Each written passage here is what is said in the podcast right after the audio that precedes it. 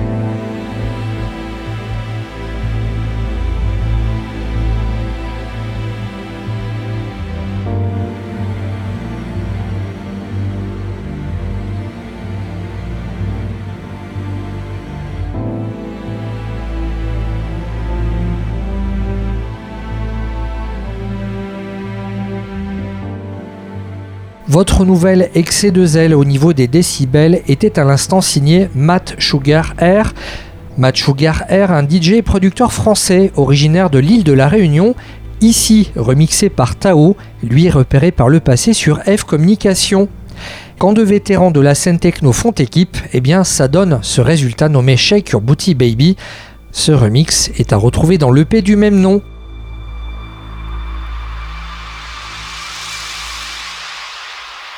Les nouveautés de la semaine. DJ Academy.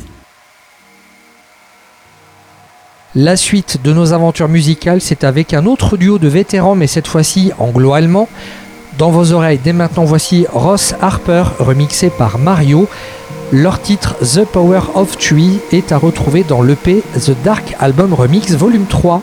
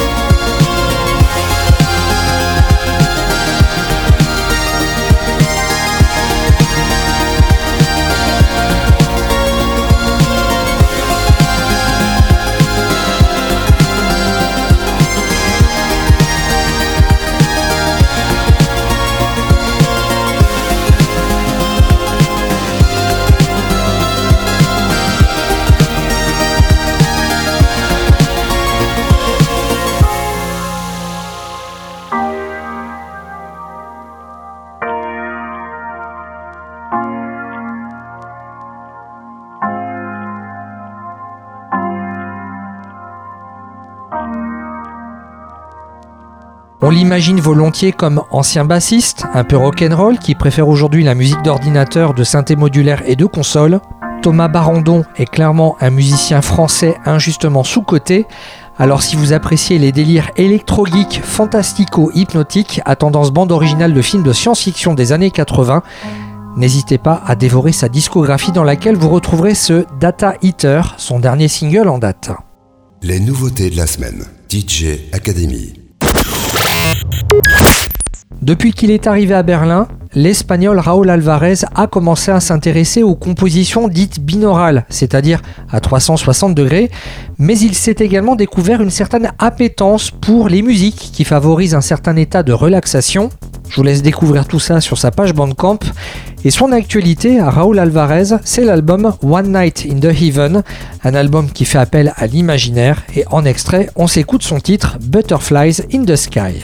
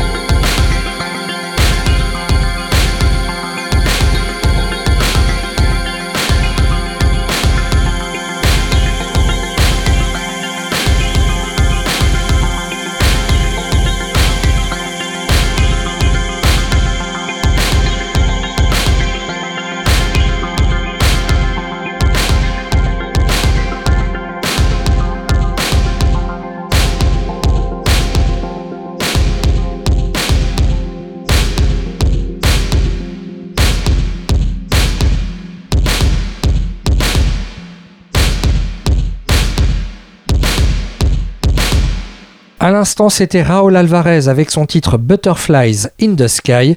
Et comme il est question de papillons, eh bien, on enchaîne avec l'interview de la semaine.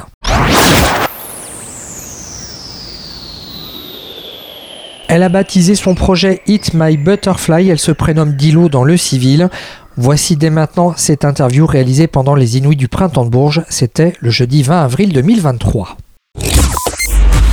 DJ Academy. L'interview. L'interview. Bonjour Dilo. Bonjour. Content de pouvoir t'accueillir. Moi aussi. Là, on te rencontre euh, deux jours avant ton concert. Et là, on se dit, bah, tu fais de la promo un petit peu avant, mais le, stress doit commencer à monter, j'imagine. Ou peut-être qu'il y a l'impatience de pouvoir enfin se produire sur scène à Bourges. Je pense qu'il y a un peu des deux, ou euh, que j'ai un peu la tête prise par autre chose, parce qu'on a des grosses journées ici. Du coup, j'ai pas encore vraiment le temps de penser au concert et ce sera peut-être la veille, je pense, tu vois, euh, en train de regarder les machines, si tout va bien, tous les instruments sont là et patati et patata. Mais là, pour l'instant, ça va, ouais. Là, nous réalisons l'interview en tête à tête, les yeux dans les yeux. Dans ton zier, c'est le titre d'un de tes morceaux. On le retrouve sur un EP baptisé La balle à mer. Elle s'appelle Hit My Butterfly et on se retrouve avec elle tout de suite après pour son interview. L'interview. DJ Academy.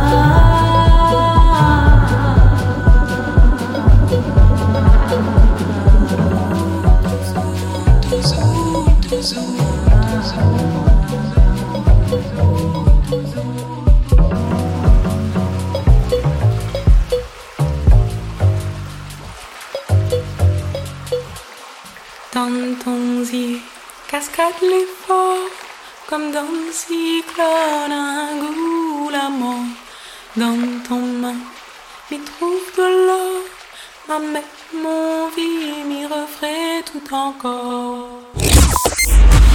DJ Academy. L'interview, l'interview. Vous venez d'écouter Dans ton zier, qui est un morceau de notre invité Hit My Butterfly. Là, eh bien, nous la rencontrons dans le cadre des Inouïs du Printemps de Bourges. Là, ça fait depuis combien de temps que, que tu es arrivé ici sur le festival Euh, je suis arrivée le 15 avril à, à Bourges, mais j'étais déjà en tournée en fait en France, donc c'était euh, plus pratique. Mon voyage retour était prévu pour le 15 avril. Et en fait, euh, tu sais, quand les étoiles s'alignent, eh ben, il fallait que je sois le 15 avril, donc j'ai juste eu à déplacer mes dates de billets d'avion. Ce qui fait que contrairement à, à la musicienne québécoise, tu n'as pas à gérer le décalage horaire, pas de jet lag. Non, euh, je suis arrivée, il y avait 3 heures de décalage, et puis on est passé à l'heure d'été, il y en a que deux, donc ça va, ça va, franchement. On va s'intéresser à toi. Depuis quand fais-tu de la musique et comment en es-tu arrivé à la musique électronique? Ça, euh, depuis l'adolescence, ouais, depuis l'adolescence, j'ai commencé euh, par guitare, basse. J'ai fait plusieurs cursus en conservatoire, puis en école spécialisée en Angleterre, etc., etc. Et en fait, euh, moi, j'étais beaucoup dans le jazz et la neo soul. J'étais batteur, vraiment. C'était ce que je faisais avant. Et en fait, je me suis inscrite euh, à un cours du conservatoire de Villeurbanne. Moi, c'était pour moi, c'était un cours euh, de studio pour faire des prises de son et continuer à faire mes maquettes euh, soul, jazz. Et je m'étais trompée, c'était un cours de musique électronique. Et là, il fallait faire de la musique électronique. Le prof nous avait mis en troisième cycle. Je comprenais pas ce que je faisais là, je, je savais pas faire ça et je suis rentrée vraiment là-dedans par ce biais-là.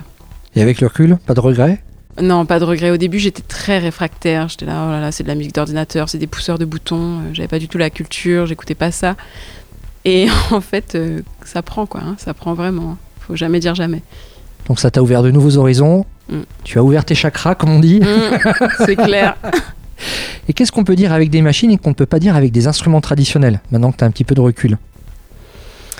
Franchement, je ne sais pas. Mais euh, parce que j'ai vu tellement de choses folles avec des instruments traditionnels et j'ai vu tellement de choses folles avec des machines que tout est une question de. Ce sont des couleurs en fait. Donc on va décider de peindre et de faire des choses. Et instruments, machines, peu importe, ce sont des couleurs sur notre palette. Et ensuite on va, on va choisir ce qu'on va, qu'on va vouloir utiliser pour telle teinte, pour telle couleur, pour telle texture aussi. Donc euh, c'est pas comparable. Et quand on utilise un logiciel qui s'appelle Ableton, bah, les couleurs, ça devient très pragmatique. Ouais. Tu joues avec ce logiciel? Ouais, je l'utilise beaucoup.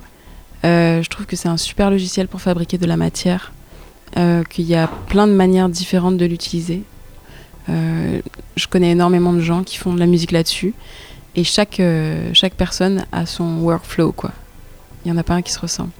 C'est un logiciel qui offre tellement de possibilités que chacun se l'approprie à sa propre manière. Ouais. Mais est-ce que l'ordinateur, finalement, c'est un musicien supplémentaire sur scène? Hum, cette question, elle est très délicate aujourd'hui, je trouve, parce qu'on est dans une société où on nous, invite à avoir des plus petits formats, ça coûte moins cher. Donc jouer sur bande, jouer avec l'ordinateur, euh, on, a de plus en plus de projets, euh, et même moi la première. hein. Moi j'ai mes instruments acoustiques, mais c'est vrai que ça coûte moins cher de faire voyager euh, un ordi et une personne qu'une équipe. Et là, moi, ça commence à me, titiller, c'est-à-dire que ça me manque de voir des humains et l'énergie humaine. J'ai rien contre les machines, mais comme euh, c'est vraiment le format de la musique du futur, j'ai l'impression, euh, ça me manque vraiment de, voir euh, ces connexions humaines sur scène. Alors j'espère que c'est pas la musique du futur, mais juste une contrainte économique. Mais ça, l'avenir nous le dira. Quand tu commençais à composer, que cherchais-tu en toi en créant ou ailleurs? Je pense que je cherchais un moyen d'exprimer euh, ce, que ce que je pouvais ressentir euh, dans mes phases de... J'appelle ça les phases de substance. Avec ou sans substance, des phases où on se connecte au son ou euh, au sens de manière assez spéciale. En tout cas, moi, c'est ce que je vis avec la musique, ce que je peux vivre aussi avec des substances, que ce soit des médicaments ou des vrais... euh, c'est un fait, on a des choses qui alternent nos perceptions, hein, le sucre, le café. Et en fait, euh, c'est en moi, c'est essayer de restituer ces, altérations de conscience que j'ai pu euh, vivre à des moments ou à des moments émotionnels forts, tu vois, dans des deuils de, de certaines choses ou dans des moments d'exaltation ou dans des, des moments où j'étais plutôt indignée, tu vois. Et de ton univers, bah, pour moi, il en découle quelque chose de très relaxant, de, de très, euh, de très zen. Ta musique, elle nous semble liée aux sensations. Du coup, dans ta tête, comment euh, musique et sensations s'articulent? Euh, L'un ne va pas sans l'autre en fait. hein. Je suis contente que tu ressentes un truc zen. C'est cool. Je pense que vu la fréquence vibratoire de, de tout ce qui se passe en ce moment, pour moi c'est important d'avoir ces vibrations dans ma musique et de pas attiser le feu. En tout cas, moi j'ai plus envie de faire voyager ou de soigner. Et euh, c'est très très important. Et, et euh, dans ma tête, je vais dire euh, musique et sensation, c'est indissociable. Je fais de la musique parce qu'elle me fait vibrer, parce qu'elle me donne ces sensations-là. Et qu'elle fait du bien aux auditeurs. Oui. Et déjà, c'est égoïste. Hein. C'était déjà pour moi, la musique, c'était comme une relation j'ai rencontré quelqu'un euh, qui me faisait vraiment euh, faire le grand 8 et qui pouvait accompagner des moments de vie euh, où quand c'est comme une personne, c'est comme quand tu es amoureux, tu sais, quand cette personne est là, tout est mieux, quoi. Tu vois, tu manges un truc, c'est génial. tu, tu fais un truc, c'est génial. Ben, la musique, elle a vraiment ce rôle-là dans ma vie. tu vois. C'est ma meuf. Eh ben, on va s'écouter un morceau qui fait du bien au moral. D'ailleurs, le Pédit My Butterfly devrait être remboursé par la sécurité sociale. On s'écoute un morceau extrait de son dernier EP et on se retrouve tout de suite après pour la suite de son interview.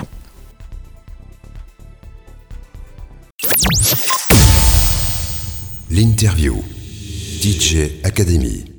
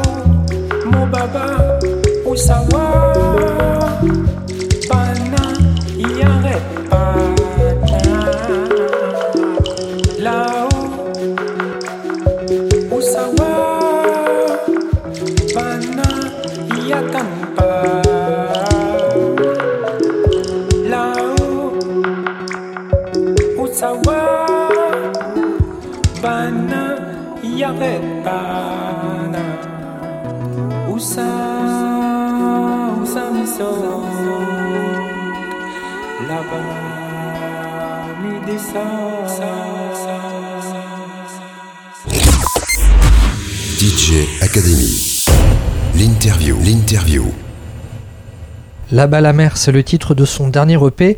C'est également le nom de ce morceau produit par Hit My Butterfly que nous rencontrons là dans le cadre des Inuits du printemps de Bourges. D'ailleurs, Hit My Butterfly, c'est quoi l'origine de ce blaze? La question euh, la Que tout le monde doit te poser. La question bingo. Alors, euh, il y a énormément de raisons. Il y a vraiment beaucoup de raisons. Donc, je vais en citer juste quelques-unes. Déjà, j'adore la poésie et je trouve ça très poétique. Et euh, c'est en relation en fait avec euh, beaucoup de choses. Donc, euh, par exemple, dedans, on a le butterfly, c'est vraiment l'éphémérité des choses. Un papillon, un imago, à partir du moment où il, est papillon, il n'a que quelques jours, quelques heures en fonction des espèces pour, pour vivre. Et en fait, il faut pas oublier ça, quoi. Tout est éphémère, tout. Et euh, il y a un autre terme aussi, tu vois, le fait de manger, eat, ça c'est très important. euh, quand on me connaît personnellement, on sait à quel point la nourriture est importante. Mais euh, de manière consciente aussi, comment est-ce qu'on se nourrit, comment est-ce qu'on se nourrit de musique, de, connaissances, comment est-ce qu'on se nourrit d'amour de manière qualitative. Après, je me suis dit qu'avec un nom aussi improbable et, et un peu circassien, clownesque, comment est-ce que j'aurais pu... euh, en fait, ce, nom, on, peut y mettre ce qu'on veut, c'est un grand panier. Et je me dis, bon, des auditeurs qui vont entendre Hit My Butterfly, ils vont comprendre que dedans, au moins, on peut pas s'attendre à un truc figé. Ça, c'est très important pour moi. Je fais, de la musique afro-cubaine, j'ai été bassiste de salsa, j'ai fait du jazz à la batterie, j'ai j'ai fait vraiment beaucoup d'esthétiques musicales différentes, donc j'ai vraiment pas envie de m'enfermer, et c'est le nerf de la guerre dans l'industrie musicale, dans une esthétique euh, prédéfinie. Des fois, je vais à- j'ai des BPM à 130, des fois je suis à 80, euh, des fois c'est zen, des fois c'est plus euh, afro, euh, percussion, et pour moi c'est important de ne pas être enfermé. Donc on verra si, si, le, si le futur va réussir à, à libérer ça au sein de... Puis c'est bien de varier les tempos dans un set de musique. On reproche souvent la musique électronique d'être linéaire. Oui, mais parce que ce qui est linéaire, euh, après ça dépend, on est là pourquoi. hein. Les musiques de trance sont souvent linéaires. C'est des trucs répétitifs et on accède à la trance souvent par ça aussi. Donc euh, il y a un côté aussi très trance dans la musique électronique. Moi, ça me, ça me dérange pas. Mais bon, dans ma tête, euh, j'ai besoin d'être, de m'exprimer à différents BPM, à différents tempos. Mais des fois, sur des sets d'autres personnes, j'adore quand le BPM il reste le même et que les choses évoluent et puis qu'au fur et à mesure, je me laisse aller dans une forme de trance, quoi, tu vois. Je vois très bien. Bon, pas trop rapide quand même. Ta démarche musicale, sous certains aspects, peut rappeler celle de Björk. Björk qui avait mixé des sons de son île emblématique, l'Islande, à des arrangements très contemporains, voire expérimentaux. Est-ce que Björk, c'est une personnalité qui a compté dans tes influences? Alors, euh, j'ai toujours vraiment admiré euh, son travail. J'ai pas beaucoup écouté au sein de.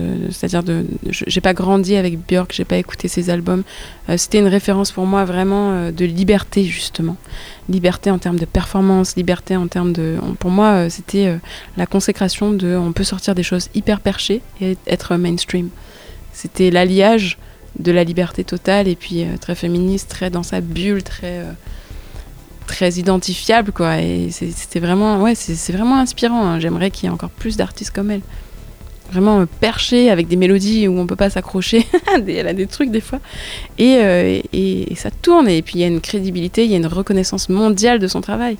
Et je rêve qu'on me fasse euh, voyager comme ça quoi. Parce que là en ce moment dans tout ce qui sort à la radio enfin bon après maintenant je fais ma vieille.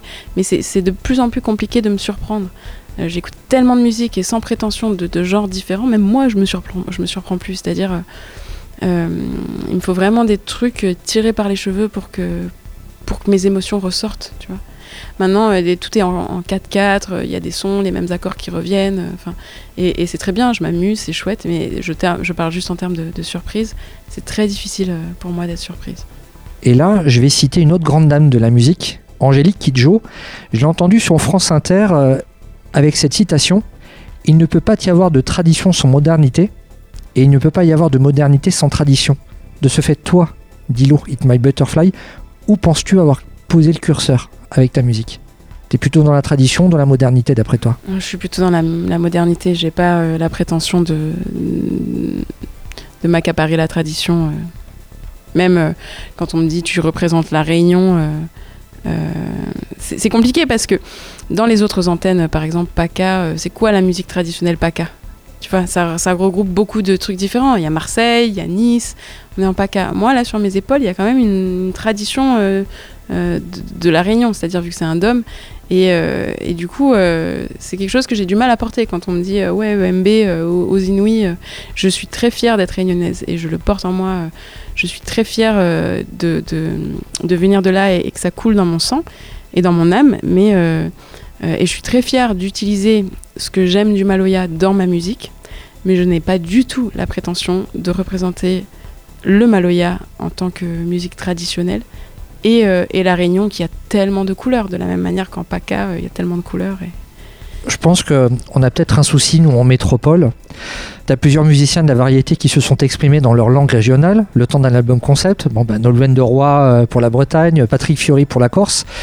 Bah, ça peut paraître kitsch, alors que toi, en, exploitant le Maloya, bah, pour nous, ça, nous évoque l'évasion, ça nous évoque le rêve. Euh, Je, pense que nous, on a peut-être un souci avec les identités régionales en métropole. Euh, oui, hein, déjà, de toute façon, on m'a souvent posé la question là si la Réunion euh, était euh, bien à côté de la Guadeloupe ou euh, à me dire ah tu viens, t'es comme Meryl, tu viens de, de là-bas. Et en fait, oui, il y a un souci en métropole de toute façon de connaissances. bah, c'est simple, ma musique, c'est pour moi quand je suis à la Réunion, c'est de la musique et quand je suis en Occident, c'est de la world music. Il est où le world, tu vois? Moi, le rock, c'est du world, tu vois? Donc en fait.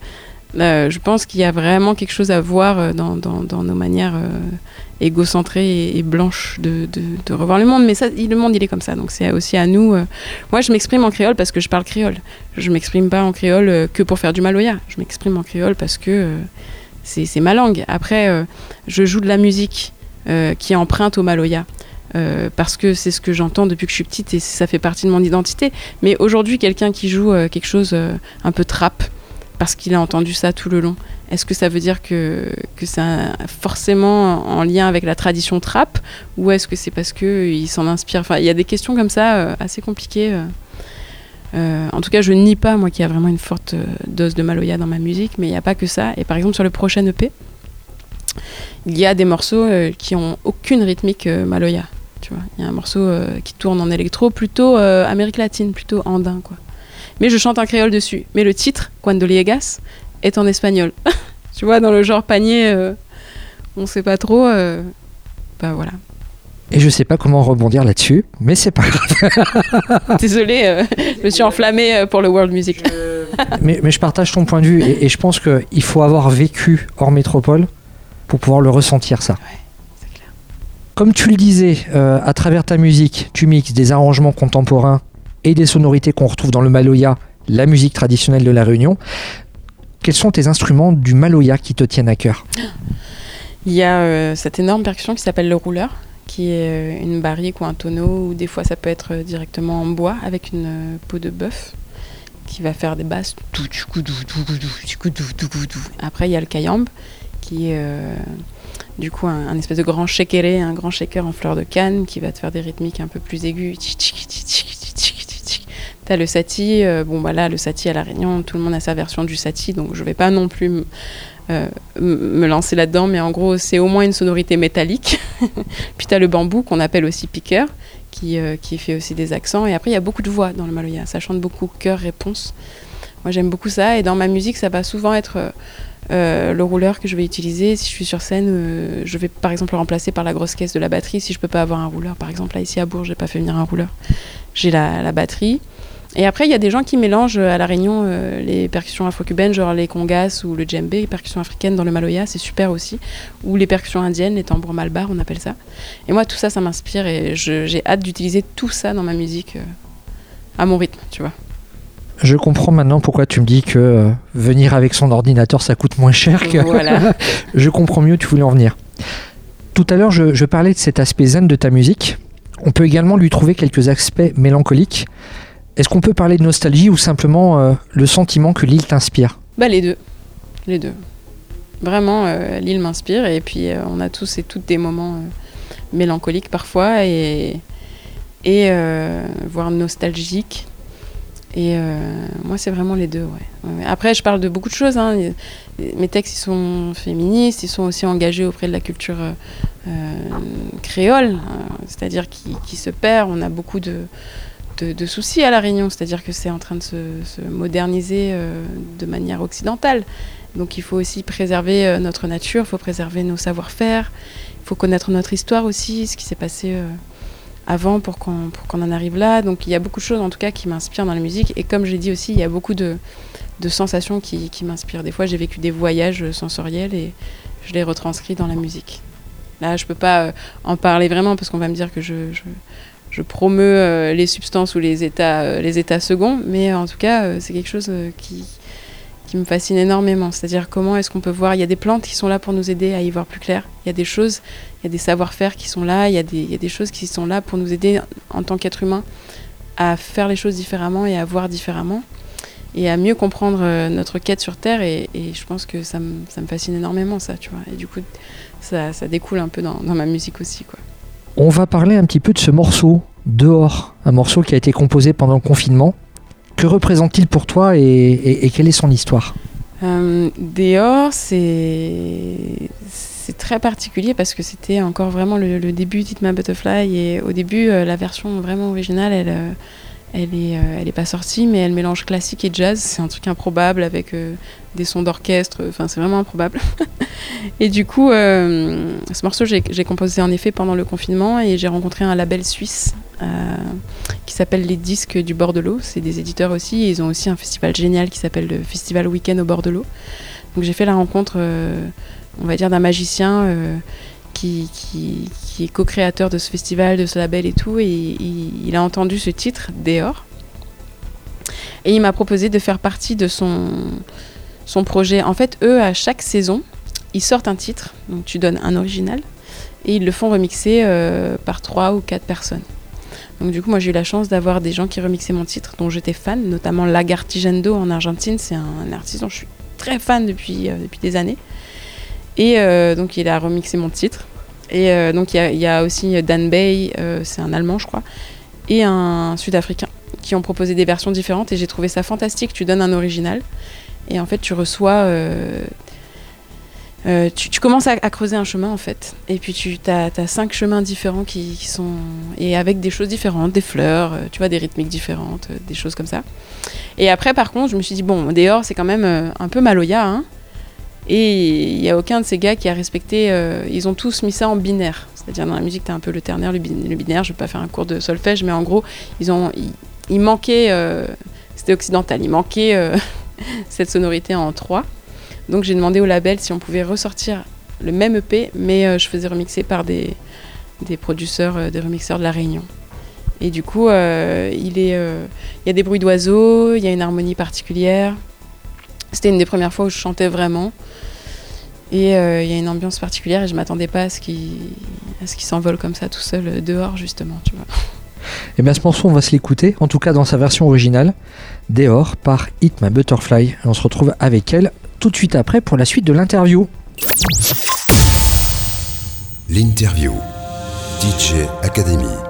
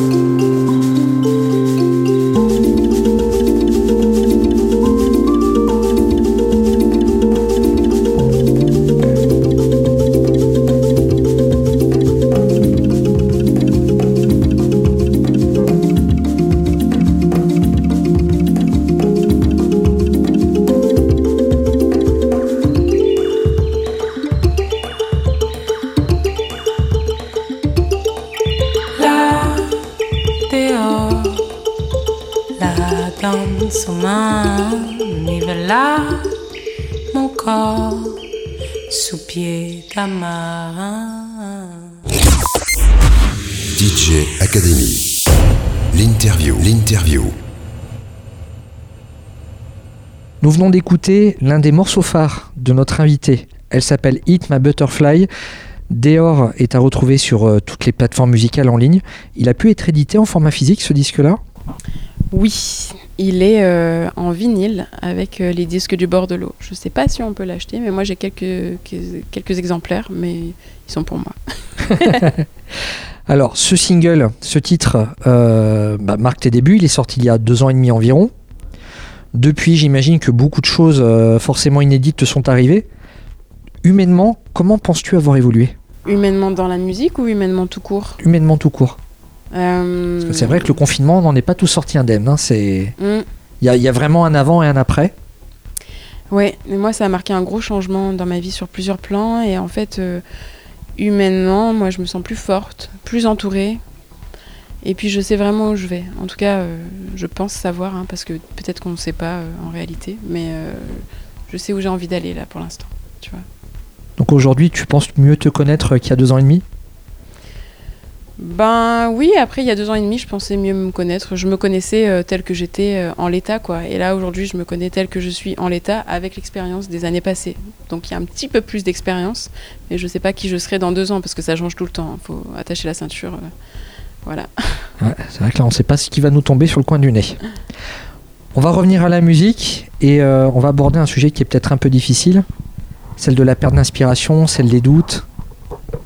La perte d'inspiration peut provoquer des frustrations et des fois c'est difficile de, passer au-delà. Toi, comment tu les... Je pense que tout artiste, tout musicien, toute personne qui fait de la création passe par ces stades-là. Toi, c'est quoi ton secret pour t'en sortir? Moi, pour l'instant, j'ai pas ça. Je suis relax. J'ai la chance de... Je vis sur une des plus belles îles du monde. J'ai une famille qui est incroyable, j'ai des amis qui sont incroyables, j'ai une équipe professionnelle. Euh, j'ai choisi d'arrêter de, travailler avec euh, des mecs cis qui me font chier. non, mais vraiment, tu vois, j'ai un entourage béton avec des gens hyper bienveillants et des communautés vraiment où je me sens bien.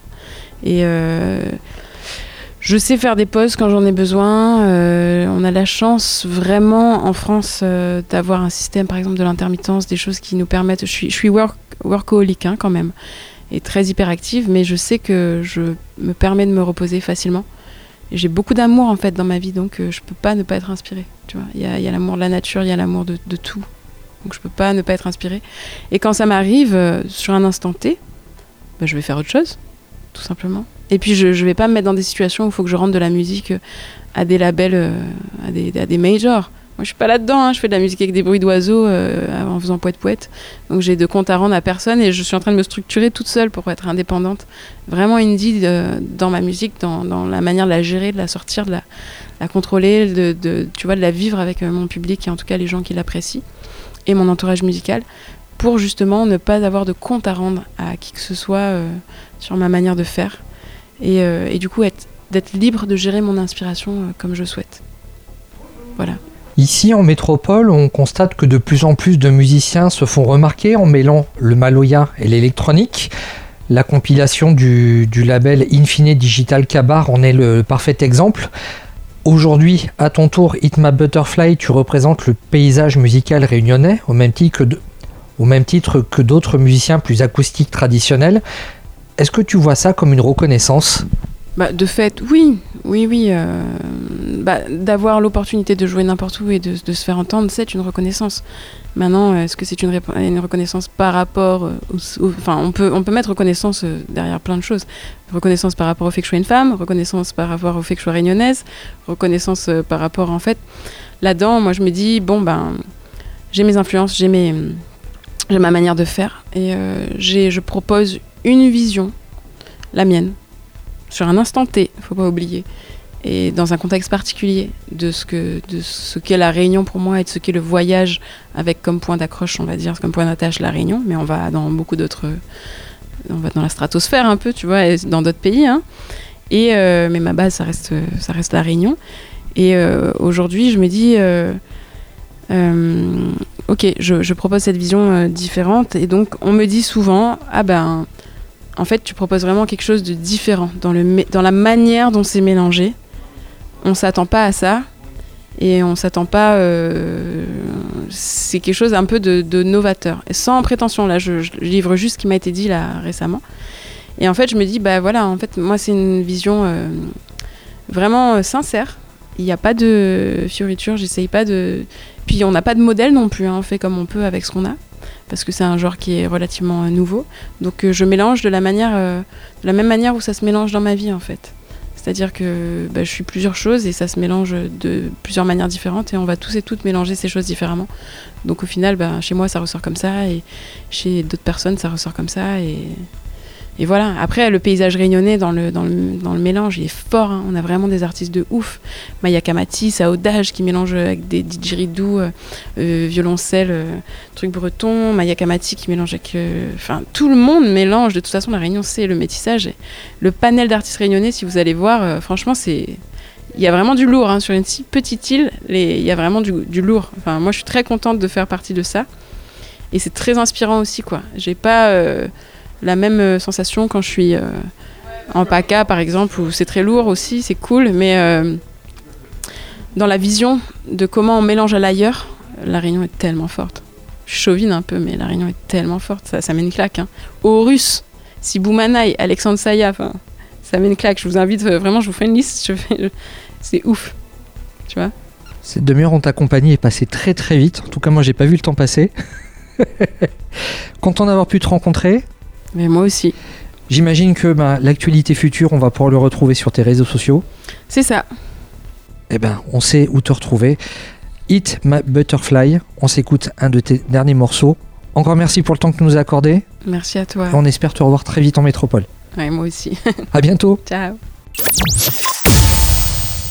L'interview. DJ Academy.